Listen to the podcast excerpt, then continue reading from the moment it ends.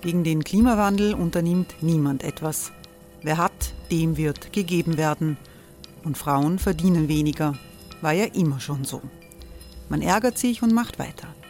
Was aber, wenn nicht? Wir haben eine Idee. Die Falter Arena macht die Bühne frei für Menschen und Projekte, die das Land verändern. Mein Name ist Eva Konzett. Ich leite das Politikressort im Falter.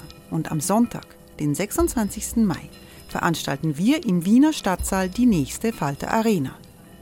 Mit dabei unter anderem der ehemalige Politiker und Neosänger Matthias Strolz, Theresa Imre von Markter, Sonja Jöchtel von Love Politics oder Kari Ochsner von Ochsner Wärmepumpen. Machen statt jammern. Wir schauen uns an, wie das funktionieren kann. Kommen auch Sie vorbei. Alle Informationen und Tickets finden Sie unter falter.at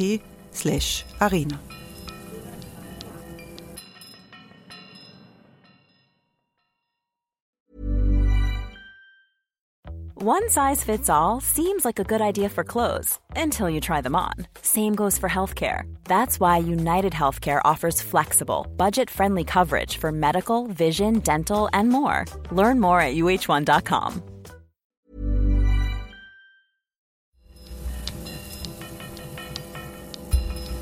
Falter Radio, der Podcast mit Raimund Löw. Sehr herzlich willkommen, meine Damen und Herren, im Falter.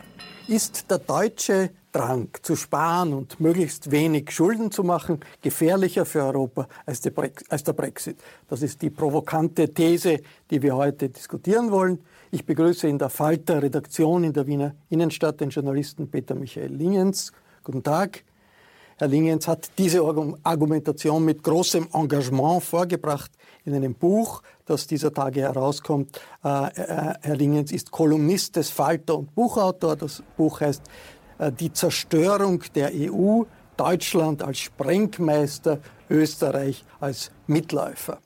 Ich begrüße die grüne Europapolitikerin und ehemalige Vizepräsidentin des Europäischen Parlaments Ulrike Lunacek. Willkommen. Guten Tag, danke. Ich freue mich, dass der Journalist Wolfgang Böhm gekommen ist. Guten Tag. Guten Tag. Wolfgang Böhm ist Ressortleiter Europa in der Presse und ich begrüße den Ökonomen Kurt Bayer. Guten Tag. Guten Tag. Kurt Bayer war Direktor in der Weltbank in Washington, in der Europäischen Entwicklungsbank EBRD äh, in London und ist ein Kenner der Finanzwelt Europas.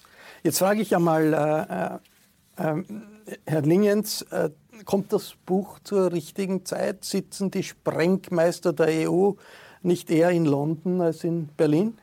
Also sie sitzen an beiden Stellen. Äh, ich glaube, dass die Sprengung in London aus Dummheit der Briten geschehen ist und insofern ein bisschen weniger gefährlich ist, als sie erstens einmal noch nicht vollzogen ist. Es ist noch immer denkbar, dass es ein Referendum gibt, das den ganzen Brexit rückgängig macht, während das, was in Deutschland passiert ist, nämlich eine Situation herzustellen, in der Deutschland wirtschaftlich unglaublich gewinnt und insbesondere die südlichen Staaten wirtschaftlich zwingend unglaublich verlieren, das ist meiner Meinung nach zumindest auf die Dauer die größere Gefahr. Hat Deutschland eine Mitverantwortung an dieser Dynamik in Richtung Brexit in Großbritannien aus Nein. Ihrer Sicht? Nein, hat meiner Meinung nach nicht. Ich glaube, das ist in England die pure Dummheit. Das ist ein, ein, ein Referendum, das in meinen Augen stark äh, seitens Russlands äh, beeinflusst wurde. Ich glaube, dass da etwas Ähnliches passiert ist wie bei den Wahlen in den USA. Äh, man hat die bei vielen Menschen vorhandene Fremdenangst, die man ja auch bei uns zur Genüge hat, maximal geschürt und das kann man mittels des Internets und das kann man mittels Cambridge Analytica und ähnlicher Unternehmen und hat dann diesen absurden Ausgang eines Referendums bekommen. Und die Engländer, die Briten sind eines der Länder, die von diesem deutschen Problem nicht betroffen waren. Denn die hatten immer ihre eigene Währung, ihre eigene Notenbank. Die konnten sich gegen das, was Deutschland macht, wehren. Hat aber nicht wahnsinnig viel geholfen, offensichtlich.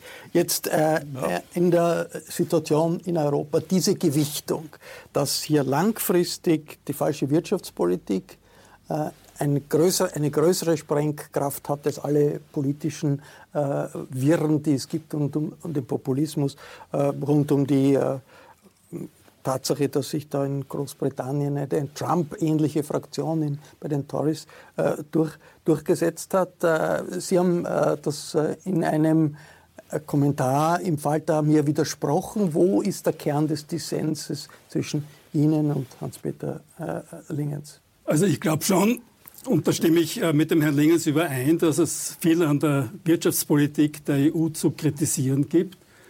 Ich glaube nicht, dass das allein Deutschland ist, das dafür zuständig ist, sondern dass die ganze äh, Formierung der Währungsunion, um die es letztlich auch bei den Argumenten geht, äh, falsch und unvollständig äh, gemacht wurde und dass gleichzeitig eben damit ein falscher makroökonomischer gesamtwirtschaftlicher Policy-Mix zwischen der Geldpolitik, die also verallgemeinert ist, die durch die EZB äh, gemacht wird und die nicht koordinierten Finanzminister, dass da eine massive Schieflage da ist.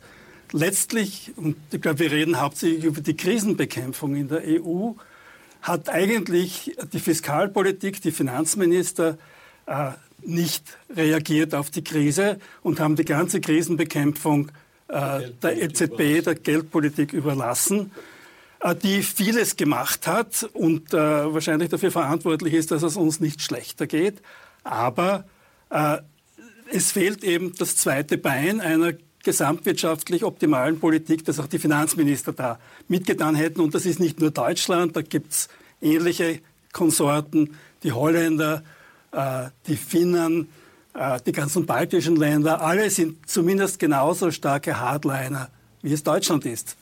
Uh, Ulrike Lunacek, Sie haben nie eine, uh, viel, viel, viel gute Worte für die Wirtschaftspolitik der Regierungen gehabt. Aber wären wir besser uh, in Europa ohne den Euro aufgrund dieser Schwächen, die ja von Bayer und, und, und von Lingens angesprochen wurden. Wären wir, stünden wir besser da ohne Euro? Nein, das, das glaube ich nicht. Ich war auch keine, die je dafür eingetreten ist, dass irgendein Land jetzt den Euro verlassen soll, sondern es, geht, es ginge eher darum, die europäische Wirtschaftspolitik auf neue Beine zu stellen. Und Dinge, die am Anfang, als der Euro geschaffen wurde und als die Europäische Wirtschafts- und Währungsunion geschaffen wurde, die einfach verabsäumt wurden. Äh, die Ökonomen wissen das besser als ich, aber es ist damals auch darüber gesprochen worden, dass es eigentlich eine gemeinsame Steuerpolitik braucht und sowas wie eine Steuerharmonisierung, nicht eins zu eins, aber mit einem Korridor, also Deckelung oben und unten. Ja.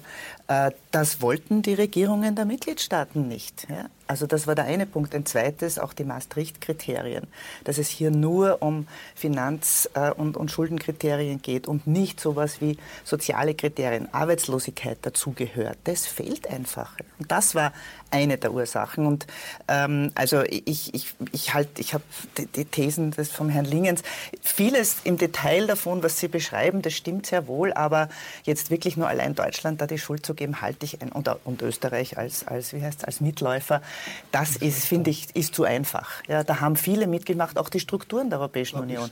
Wenn es nach dem, wenn es, wenn es nach dem Europa, wenn das Europaparlament tatsächlich zum Beispiel der einzige Gesetzgeber wäre, denke ich, würden die Dinge anders aussehen. Jetzt, äh, Wolfgang Böhm, ist nicht in Wirklichkeit äh, die Realität so, dass äh, trotz Maastricht-Kriterien, trotz äh, der harten Linie der Deutschen die Flexibilität um vieles größer ist äh, im, im Euroraum, als man das rein vom Text der Gesetze und der Grundlagen her äh, von, äh, vermuten könnte. Ja, das ist, das ist absolut so.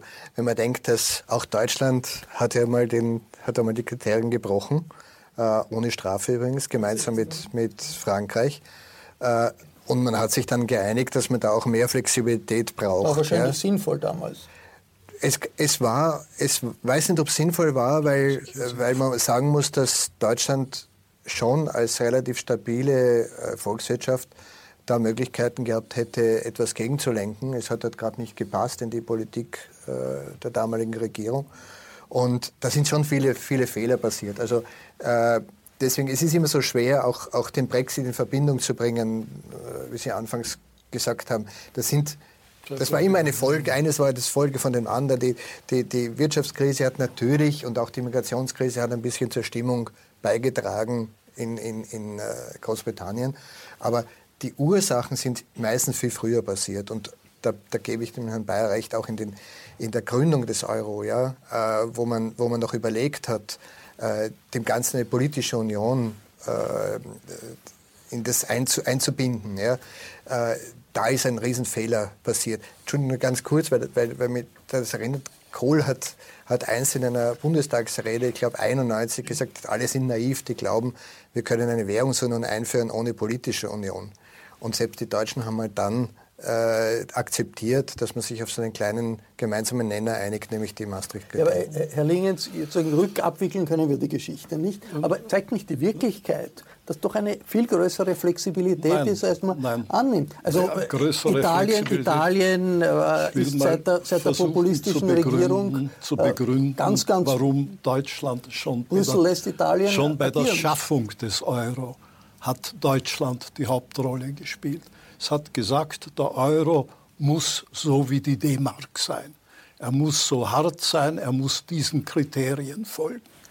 Es sind zwei wesentliche Unterschiede zwischen dem Euro und dem Dollar. Warum der Dollar funktioniert und der Euro nicht funktioniert. Nicht, weil der Euro an sich schlecht ist, sondern weil er schlecht konstruiert wurde. Das eine ist, beim Dollar ist völlig selbstverständlich gewesen, dass die gesamten USA für den Dollar haften. Beim Euro hat Deutschland immer gesagt, kommt nicht in Frage, dass wir tüchtigen, fleißigen und so weiter Deutschen dafür haften, was diese untüchtigen, und da kamen alle anderen Länder in ihrer Politik tun und sich verschulden werden, die Haftung gibt es nicht. Der Deutsche Bundesgerichtshof ist bis heute der Meinung, dass es die nicht gibt. Erst der Europäische Gerichtshof musste den Deutschen erklären, eine gemeinsame Währung muss eine gemeinsame Haftung haben. Das ist ein wesentlicher Unterschied. Das hat im Zusammenhang mit Griechenland eine enorme Rolle gespielt, weil damals die ganze Krise in Griechenland nur diese Dramatik haben konnte, weil nicht klar war, dass selbstverständlich die gesamte EU wirtschaftlich für den Euro haftet. Das Zweite ist der große Unterschied zu den USA. Die USA sind eine Transferunion. Das heißt, die Arbeitslosigkeit und die Medizinprogramme und also das heißt sozusagen die Fürsorge ist etwas, das die Bundesregierung bezahlt. Und dasselbe ist natürlich für die Militärausgaben, die halt in den USA eine sehr viel größere Rolle spielen. Aber kann man deshalb sagen, Daher gibt es dort einen gegenseitigen Ausgleich. Ja, Darf ich es doch fertig sagen? Daher ist zum Beispiel das Budget des bankrotten Louisiana hat 60 Prozent Bundesmittel. Das fast bankrotte Mississippi hat 55 Prozent Bundesmittel.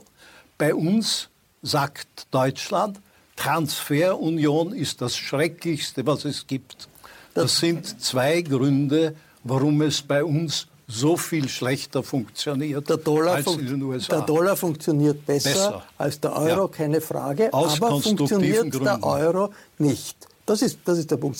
Das ist, die These ist hier, der Euro ist schlecht aufgestellt und so schlecht aufgestellt, dass das überhaupt das ganze Konstrukt in Frage gestellt werden soll. Ist das wirklich, äh, ist das, das wirklich so? Glaube ich nicht. Ich glaube also natürlich, die, die Qualität und das Positive des Euro zeigt sich, dass in der Finanzkrise jedes einzelne Euroland allein äh, wahrscheinlich untergegangen wäre.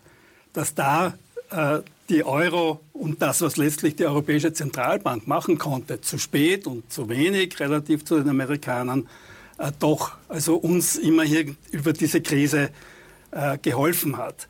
Äh, es gibt eine ganze Reihe von positiven Dingen, äh, glaube ich, und man kann auch letztlich, dieser Euro-Dollar-Vergleich stimmt ja historisch überhaupt nicht. Der Dollar ist eingeführt worden zu einer Zeit, wo es keine anderen Währungen am amerikanischen Kontinent, also, also das Pfund, gegeben hat. Äh, beim Euro mussten eben damals zwölf Länder, die eine gemeinsame Währung hatten, in ein gemeinsames Währungsraum übergeführt werden, wo natürlich die unterschiedlichen Interessen und die historischen Bedingungen sehr, sehr schwierig waren. Dass man das mit diesem kleinen, engen Korsett der Maastricht-Kriterien äh, gemacht hat, wofür sich die deutsche Regierung und Bundesbank eingesetzt hatten, äh, das ist sicher einer der großen Fehler. Aber das heißt nicht, dass der Euro nicht funktioniert. Er hat jetzt den gleichen Dollarkurs, wie er bei der Einführung des Euro hatte, ca. 1,13, 1,14. I'm Sandra, and I'm just the professional your small business was looking for. But you didn't hire me because you didn't use LinkedIn jobs. LinkedIn has professionals you can't find anywhere else, including those who aren't actively looking for a new job but might be open to the perfect role, like me. In a given month, over 70% of LinkedIn users don't visit other leading job sites. So if you're not looking on LinkedIn, you'll miss out on great candidates like Sandra. Start hiring professionals like a professional. Post your free job on linkedin.com/achieve today. Mit starken Schwankungen zwischendurch, aber er ist nicht, wie es eine Zeit lang da war, auf 84 Cent abgefallen zum Beispiel. Und ja. man, hätte wahrscheinlich, wenn man keinen Euro hätte, sondern nationale Währungen, hätte man, äh, würden jetzt die, die, verschiedenen Länder gegenseitig abwerten, aufwerten und man hätte Natürlich. ziemliches Chaos mit entsprechenden Folgen für die Gesamtwirtschaft in, ja. in, Europa. Ist das nicht ein Rahmen, imperfekt mag er sein, aber doch ein Rahmen, der die Europäer dann resistenter macht gegen die Schocks, ja. die von der Weltwirtschaft und von der Weltfinanz kommen? Ich, ich glaube es schon, aber natürlich gibt es noch einen ziemlich ziemlich gewaltigen Handlungsbedarf, dass es eben besser funktioniert. Und natürlich kann man weiter wursteln, so wie bisher. Ich glaube auch nicht, dass das ein selbstzerstörender Mechanismus jetzt ist.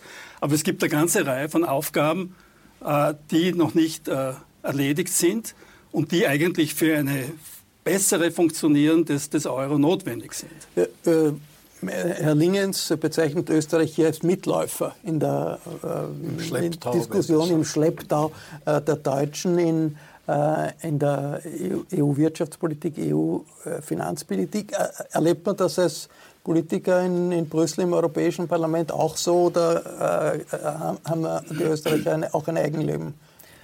Also im Bereich der, der, Wirtschaftspolitik stimmt sicher im Großen und Ganzen. Obwohl es einen sozialdemokratischen Bundeskanzler in Österreich gegeben ja, hat, viele Jahre, und in Deutschland in ein CDU. Ja, aber das hat im Bereich... Immer mit den Deutschen das war, auch zu Zeiten des Schilling war das ja noch so. Und ich glaube, diese Tradition hat sich dann gerade mit den Regierungen, egal welche, egal ob mit Sozialdemokratie oder mit den Freiheitlichen, hat sich das ziemlich weitergezogen. Aber darf ich zwei Punkte noch erwähnen? Herr Lingens, weil Sie gemeint haben, ein Unterschied ist, die, die EU ist keine Transferunion.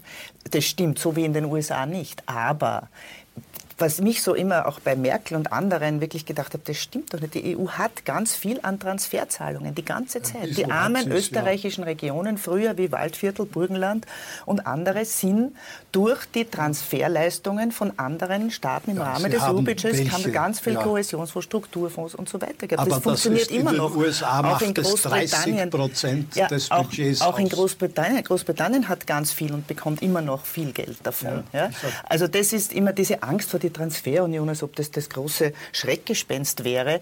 Äh, das ist, macht Sinn in einem demokratischen System, wo Unterschiede zwischen Arm und Reich ausgeglichen werden sollten. Und da ich jetzt eigentlich noch sehr viel mehr Deswegen davon. sollten ja? wir mehr Transferunion ja. sein. Wir sind aber viel weniger Transferunion als die und USA. Das Zweite, noch einmal, dort ist es 30 Prozent ja. des Budgets. Ja, aber die sind ja auch eine, ein, ein Staat. Bei uns sind es Fonds, die gibt es. Die sind ja auch ein Staat, ein, ein, ein, ein Bundesstaat. Ja? Ja. Die Europäische Union ist das nicht. Ja? Leider sage ich.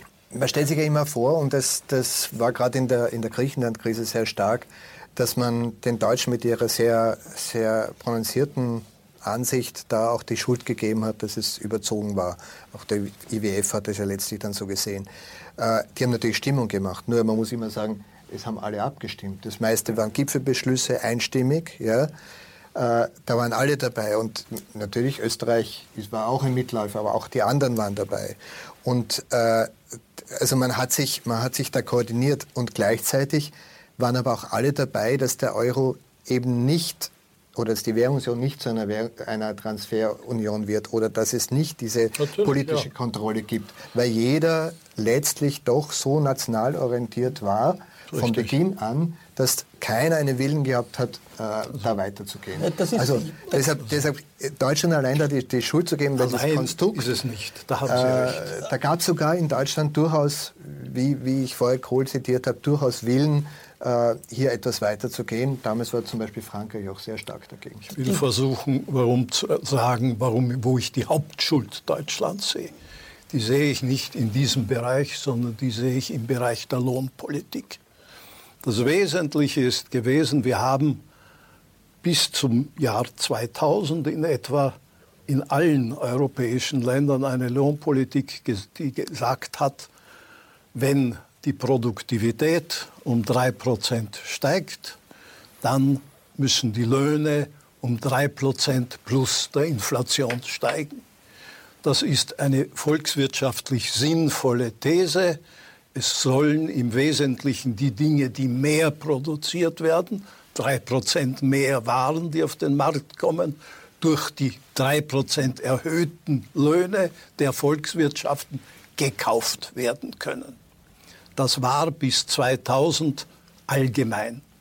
Da haben Länder, und das ist in der Tat nicht Deutschland, Holland hat damit begonnen, die Schweiz hat damit begonnen, Österreich hat damit begonnen. Skandinavien hat und auch. Deutschland hat es auch gemacht. Nur ist halt der Unterschied, ein Kollege von mir hat das formuliert, ob einen ein Foxterrier beißt oder ein Rottweiler. Deutschland ist ein Rottweiler.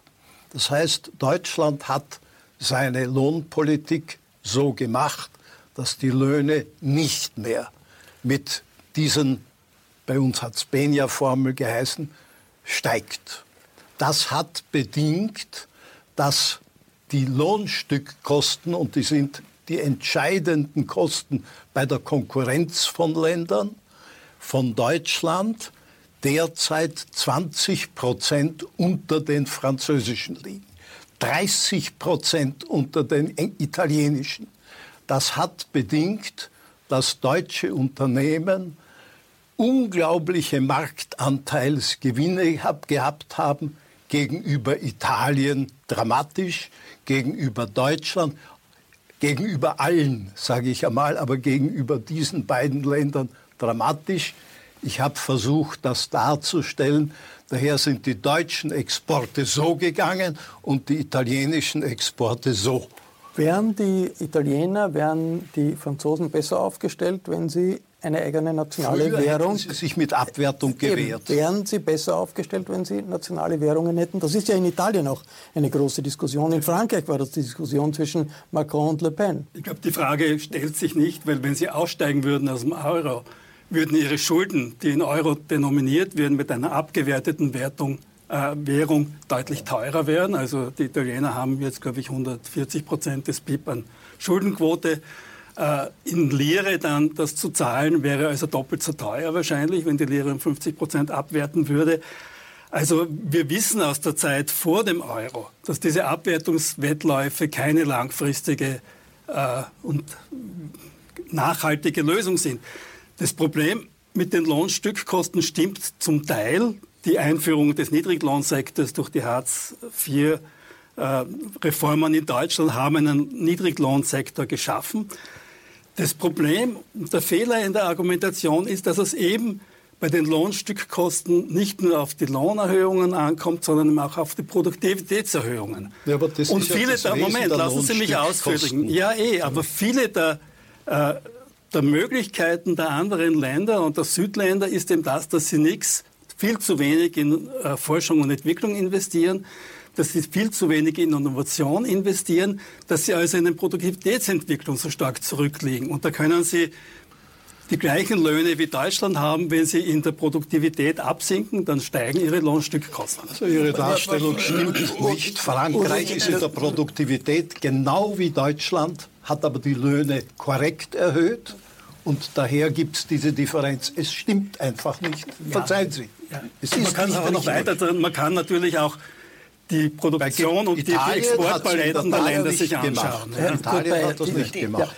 Das Hauptproblem sehe ich, habe ich, das haben wir auch im Europaparlament immer wieder kritisiert, dass Deutschland einfach die Löhne nicht, dass die nicht ja. höher werden. In Österreich ja ähnlich. Also auch die Unterschiede ja. in Österreich zwischen den niedrigen Löhnen und den sehr gut verdienenden sind auch angestiegen in den letzten Jahren.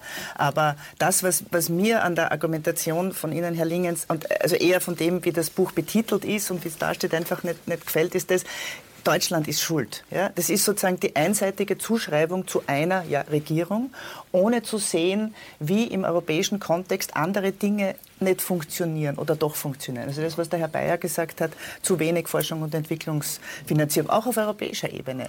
Zu wenig auch zu schauen, wie, wie schaut es mit der Bildung aus? Ja? Wie schaut es, also gerade Griechenland, Investitionen in erneuerbare Energien aus? Ja? Das war das Land, das am meisten Öl, Öl importiert hat. Das ist absurd. Also es, es haben schon alle dazu beigetragen also in unterschiedlichem Ausmaß. Das ist das, was ich in Zeiten Problem. von Herr Lingens, die Zerstörung der EU. Ja, das ist was, was ich in Zeiten von äh, Rechtspopulisten bis Rechtsextremen, die versuchen, diese Europäische Union auch mit anderen Intentionen zu zerstören, finde ich das einfach nicht wirklich sinnvoll, so, wenn ich das so ganz offen sagen darf, in einem Europawahlkampf. Ich meine, die der Wunde, also die Hand wird auf die Wunde gelegt, dass äh, die Europäische Union kein Bundesstaat ist, wie die USA, sondern ein Zwischending ist, ein Twitter, ein, ein Twitter ist. Ja. Sie erzeugen ist, ja dieses Ist das Problem eine Situation heute, wenn wir ein bisschen zurück, wir können ja die Entscheidung nicht rückgängig machen, wie die damals von Kohl und Mitterrand gefällt wurde und wie das damals äh, wie der Euro aufgestellt wurde. Wenn wir in der heutigen Situation, an die heutige Situation denken, da gibt es doch die Vorschläge etwa von Macron, ein stärkeres Euro-Budget, das einen Teil dieser Probleme, das die er Deutschland abgelehnt hat, das äh, Deutschland in die Diskussion. Äh, wirft. Äh, es gibt die Idee einer europäischen Arbeitslosenversicherung, das genau in diese die Richtung geht. Ablehnen. Ein bisschen so, ja, nicht, nicht mehr ganz. Ja. Wolfgang Böhm in der jetzigen politischen Situation, ja. wo es Renationalisierung der vorherrschende Trend ist, gibt es irgendwelche Chancen, dass etwas in diese Richtung passiert? Glaube ich nicht. Ich glaube, derzeit, derzeit geht es in eine ganz andere Richtung. Das ist alles andere als erfreulich.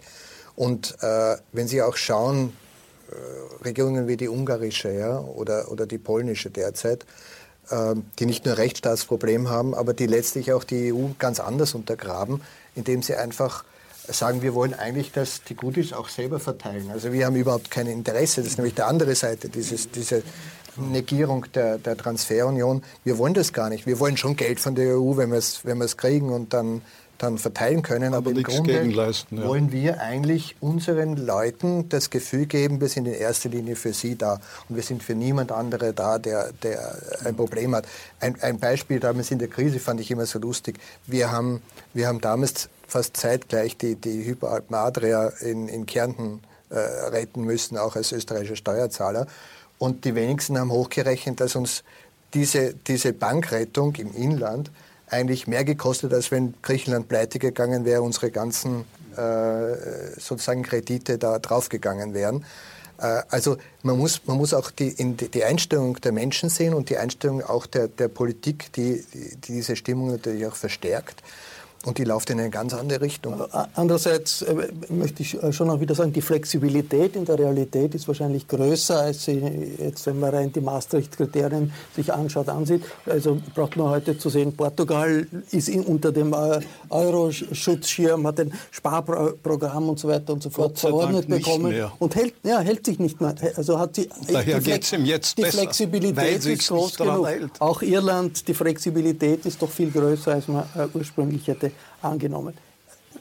Strich ganz kurz mhm. zu Brexit, die Folgen, äh, wie auch immer das in die Länge gezogen äh, wird. Wie lang hält diese Abschreckungswirkung dessen, wie schief das äh, äh geht, wie schwierig das ist in Bezug auf andere? Wir haben ja auch in anderen Ländern Absetzbewegungen in Europa. Die Hoffnung war am Anfang immer, okay, Brexit ist so ein Schreckgespenst, da werden jetzt alle anderen zusammenstehen. Das war bis jetzt der Fall. Wie lange hält das? Äh, äh, was glauben Sie, Kurt Bayer? Äh, ja, ich glaube, es hält schon eine Zeit, weil letztlich, und ich glaube, es wird dann sichtbar werden, was der Austritt aus der EU, wenn das England oder Großbritannien dieser Austritt gelingt, was der wirkliche Folgen haben wird. Der wird, glaube ich, ziemlich gravierend für Großbritannien sein. Und das wird, glaube ich, schon einige andere Länder davon abschrecken. Auf der anderen Seite, glaube ich, gibt es in, wer immer die EU ist, äh, doch schon auch das Bewusstsein, dass man vielleicht doch selbst auch mitverantwortlich ist an dieser Brexit-Misere. Ich bin zwar nicht der Meinung, dass das ist, weil ich habe auch, und Sie waren, auch England immer erlebt, dass die immer sich abgesetzt haben und eben nie äh, also nie Kontinentaleuropäer waren, immer von Europe gesprochen haben, wenn sie den Kontinent gemeint haben, dass auch der hochgelobte Tony Blair auch kein glühender Europäer war in seinem täglichen äh, EU-Politik. Also auch der äh, Bruno Kreisky nicht. Die wollte auch in die EFTA. Also ich glaube, glaub, äh, der, der Effekt wird schon anhalten, weil, glaube ich, die wirklichen Folgen erst später sichtbar werden. Ich meine, jetzt heißt es also gut, die Engländer haben schon eineinhalb bis zwei Prozent des BIP verloren, allein durch diese Unsicherheit des letzten, der letzten zwei Jahre. Und das wird deutlich mehr werden. Wenn sich alles in die Länge zieht, ist das nicht eigentlich das Beste in einer schlechten Situation? Weil da kann man nach zwei, drei Jahren vielleicht sagen, wir stellen alles neu auf. Äh, also zum einen finde ich, wenn Sie es jetzt in die Länge zieht und ohne ein Versprechen, dass es ein neues Referendum geben soll, für die Europawahl finde ich es problematisch und für das, was nachher kommt. Dann werden Farage und andere, also von UKIP, die leider wahrscheinlich, wenn die äh, Großbritannien teilnimmt an der Europawahl, viele sein, die werden mitbestimmen, wer nächster Kommissionspräsident oder Präsidentin wird. Und die Kommission und anderes, das finde ich, also das finde ich, sollte nicht geschehen. Aber vielleicht noch zu, zu, zu der Brexit. Ich finde sehe schon, wir sehen bei weder die FPÖ noch Marine Le Pen spricht noch von Öxit oder Frexit oder ähnlichem. Also das hat schon, zeigt jetzt auch schon. Kann man diese Gefahren, dass äh, Farage und die UKIP-Leute dann mitbestimmen in, in, in, Europa, wenn Großbritannien teilnimmt an einer Europawahl, kann man das irgendwie blockieren? Ist das realistisch? Ich glaube, es gibt Versuche, es gibt Versuche und es wird ja auch derzeit verhandelt, ob es da irgendwelche Bremsfaktoren oder, oder Guillotine-Klauseln und so weiter, ich glaube es nicht. Also ich glaube, wenn die mal drinnen sitzen, werden die auch darauf beharren, dass sie ihre Rechte bekommen, dass sie mitbestimmen und werden so destruktiv sein, wie sie in der Vergangenheit waren. Wie geht es aus, Peter Michael Lingens? Es wird einen weichen Brexit geben. Also ich glaube nicht, dass es das Einzige, wo alle einig sind, in Europa wie in England und auch in England alle Parteien und alle Abgeordneten ist, dass ein ungeordneter Brexit ganz blöd wäre. Daher bin ich zuversichtlich, dass es zumindest kein ungeordneter ist und dann ist die Frage, wie nah bleibt England bei der EU? Und da muss man sich, ich sage das immer, ein wichtiger Vergleich, die 18 kleinsten Volkswirtschaften der EU sind zusammen, haben nicht ganz die Wirtschaftskraft von Großbritannien. Das heißt, die EU verliert ja gewaltig in Wirklichkeit mit Großbritannien. Daher, je näher uns die EU bleibt, wenn sie doch in einer Zollunion mit uns bleibt, dann ist das ein Desto Vorteil. besser für alle und wahrscheinlich, wenn es länger dauert, hat man mehr hat man mehr Chance, genau das in diese zu Richtung erreichen, ja. zu gestalten. Das war äh, ein Falter-Talk über Brexit, die Schuldenpolitik und die Risiken für Europa. Einmal anders gedacht als sonst üblich. Ich verabschiede mich bei Peter Michael Lingens, bei Wolfgang Böhm, bei Ulrike Lunacek und bei Kurt Bayer. Thesen und Gegenthesen bei spannenden Kontroversen in der Europapolitik finden Sie jede Woche im Falter. Ein Abonnement des Falter können Sie auch im Internet bestellen. Das geht über die Internetseite abo.falter.at. Die Podcasts des Falter sind ebenfalls im Internet abrufbar. Die Podcasts sind ja gratis. Sie können alle Podcasts am Smartphone hören oder auf jedem Gerät, mit dem Sie ins Internet gehen. Das geht über die Internetseite www.falter.at-radio. Ich verabschiede mich bis zur nächsten Folge.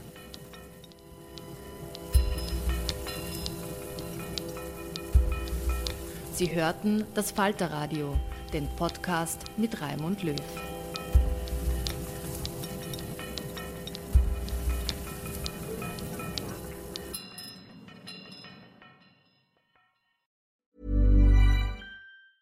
Ever catch yourself eating the same flavorless dinner three days in a row? Dreaming of something better? Well, HelloFresh is your guilt-free dream come true, baby. It's me, Kiki Palmer. Let's wake up those taste buds with hot, juicy pecan-crusted chicken or garlic butter shrimp scampi. Mm. Hello Fresh. Stop dreaming of all the delicious possibilities and dig in at HelloFresh.com. Let's get this dinner party started. Planning for your next trip?